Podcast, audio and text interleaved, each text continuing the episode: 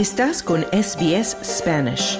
Encuentra más historias fascinantes en sbs.com.au barra Spanish.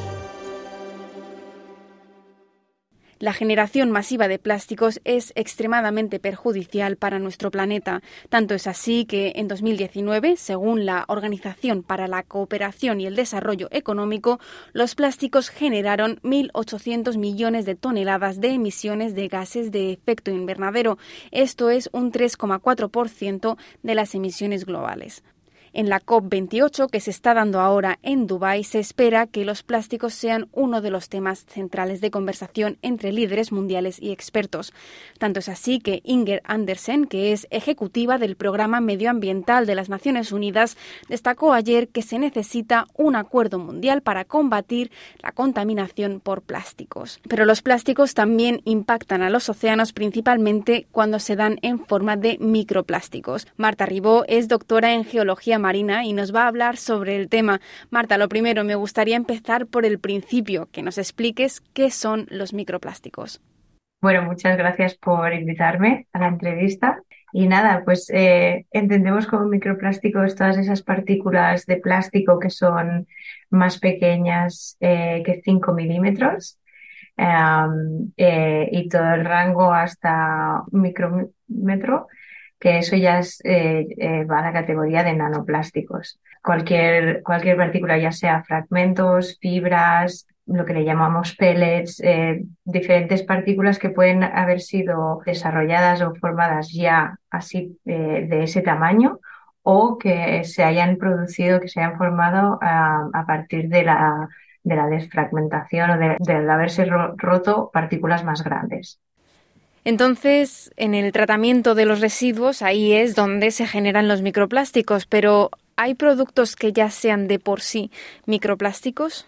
Sí, sí, no, eh, hay microplásticos, hay, partículas que ya se, que ya se, ya se forman o ya, o ya están em, generadas eh, en ese tamaño. Entonces, eh, eso puede ser, bueno, ahora ya empieza a estar todo prohibido, pero en productos de belleza, lo que era de exfoliantes, que eran partículas así pequeñas, ahí eran los microplásticos.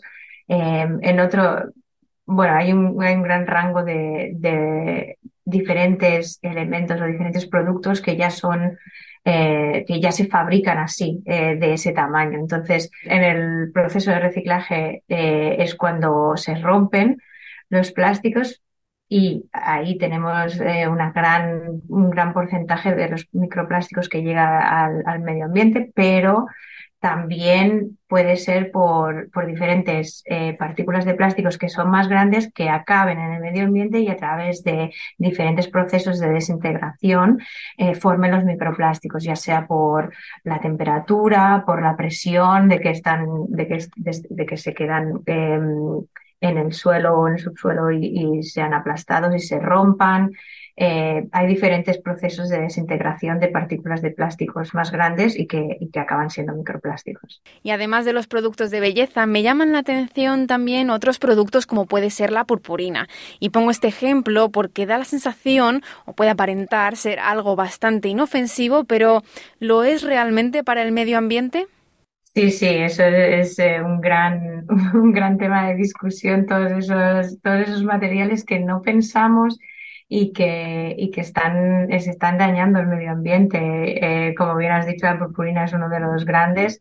Luego, todo lo, por ejemplo, las diferentes partículas o trocitos de, globos, cuando se rompen los globos, eso también es plástico que acaba en, en partículas pequeñitas. Entonces, son productos indirectos o los productos directos como, como es la purpurina. ¿Y por qué son tan contaminantes los microplásticos? ¿Por qué y cómo dañan a los océanos?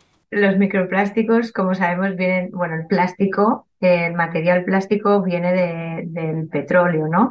Entonces pasa por unos procesos químicos para, para formar el plástico. Y es, el plástico en sí, debo decir que es, que es un producto, es un, es un material que es súper útil, pero está formado, o sea, tenemos que tener en cuenta que está formado por, por petróleo. Entonces, el hecho de que micropartículas de plástico acaben en el, por ejemplo, en el fondo de los océanos, que es lo que, lo que yo estudio, Luego, la desintegración y el paso del tiempo hace que estas partículas, em, que son al fin y al cabo de productos químicos, se desintegren y entonces los productos químicos van acabando al fondo del mar. Entonces eso puede dañar el funcionamiento de los microorganismos, ya que, ya que el producto químico es artificial y puede dañar el funcionamiento de todos estos organismos que viven en el fondo del mar. Y centrándonos un poco más en Australia, ¿tienen los microplásticos que están presentes en el océano parte de culpa del deterioro de la gran barrera de coral? Sí, sí, eh, encontramos microplásticos en todos lados de, desafortunadamente en todos lados de la Tierra, desde la Antártida hasta, como bien dices, en, los trópicos y en la, en la gran barrera de coral. Eh, tendrá un efecto dañino eh, cualquier producto artificialmente incluido en el ecosistema, sea cual sea, y en este caso en la gran barrera de coral. Entonces, eh, en este caso, pues los microplásticos, evidentemente, si se van desintegrando, van a tener un efecto negativo en todos los corales y en otros, en otros organismos que viven en la gran barrera de coral. Hay muchos organismos que se alimentan a través de filtrar agua del mar. Si hay partículas de tamaños muy pequeños como son los microplásticos o incluso los nanoplásticos, estas partículas se filtran, eh, están dentro del agua del mar y, son parte de los nutrientes que comen estos organismos que se alimentan a base de filtrar agua del mar. Entonces, eh, como más pequeña sea la partícula, eh, puede incluso llegar a traspasar células y membranas de los organismos. Entonces, si los peces, por ejemplo, absorben microplásticos, nosotros al consumir alimentos procedentes del mar también estaríamos ingiriendo microplásticos de manera indirecta. Sí, correcto. Da un poco de miedo pensar en eso, sobre todo si vas al mercado y, compras pescado, compras mejillones. Hay que tener en cuenta, han salido estudios ya que, que se ha visto que en la leche materna hay se traspasa nanoplásticos eh, de la madre al, bebé. Em, sí, está, está escalando a la, a la red alimentaria y, puede llegar a perjudicar al fin y al cabo al ser humano, ¿no? Bueno, y después de todo lo que nos has contado, Marta, ¿existen ya alternativas más sostenibles a los plásticos y a los microplásticos? Sí, hay, como bien he dicho, em, creo que somos una especie en que, eh, en que nos beneficiamos mucho de la presencia de este material plástico. Lo que pasa es que se tiene que utilizar de una forma eh, eh, sostenible y, y, que no dañe nuestro, nuestro medio ambiente, ¿no? O sea, todos los plásticos de un solo uso, pues eso tendría que estar totalmente prohibido, ya que ya que es absurdo que necesitemos un, container para llevar uh, algo de comida o para guardar algo por un día y luego lo tiremos, ¿no? Entonces, eh, poder usar este producto, este material de una forma sostenible es el primer paso, ¿no? Luego, pues sí que hay muchas startups, muchas empresas que están empezando a, diseñar y a producir lo que le llamamos los bioplásticos, ¿no? Bueno, hay un poco de discusión o un poco de controversia con, con esa palabra, bioplásticos, porque muchos parece que son bioplásticos, pero en realidad no, porque hay una componente de, plástico en sí, del, químico. Eh, lo ideal es los que son, eh, que son plant-based, los que están basados en, células de, plantas y, vegetales, ¿no? Que son el mismo material, el mismo mm, material que puede ser tanto duro como maleable eh, y, que, podemos usar de la misma forma que podemos usar los, los plásticos químicos. Y ya para terminar, Marta, no sé si nos podrías contar un poco más sobre tu trabajo de investigación. Bueno, solo, solo mencionar que, mi trabajo eh, es solo una parte de toda la investigación que se está llevando a cabo en cuanto a los microplásticos en el medio ambiente. Yo me enfoco en los microplásticos que se acumulan al fondo del mar.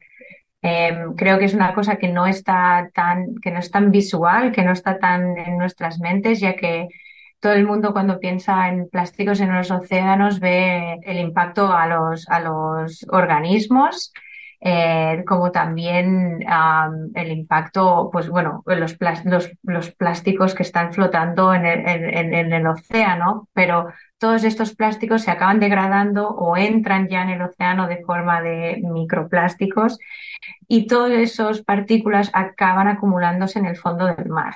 Esto es, eh, no está tan visible ni lo tenemos tan en cuenta, em, pero eh, acaba dañando a los microorganismos, que son una parte muy importante de todos los ecosistemas marinos. Entonces, saber cómo afectan los microplásticos acumulados en el fondo del mar y dónde son las áreas donde son más provenientes a que se acumulen plásticos según em, las corrientes o según eh, el tipo de sedimento, tipo de, sustrato del fondo del mar, eh, es una cosa que se está eh, estudiando y, lo que pasa es que, bueno, a lo mejor no es tan visual ni, ni está tan, tan en nuestras mentes, pero es igual de importante. Bueno, Marta, pues hasta aquí la entrevista. Muchísimas gracias por tu colaboración y por contarnos tantas cosas sobre los microplásticos. Gracias. Muchas gracias por la invitación y encantada de intervenir en un futuro. Muchas gracias. ¿Quieres escuchar más historias como esta? Descárgatelas en Apple Podcasts, Google Podcasts, Spotify o en tu plataforma de podcast favorita.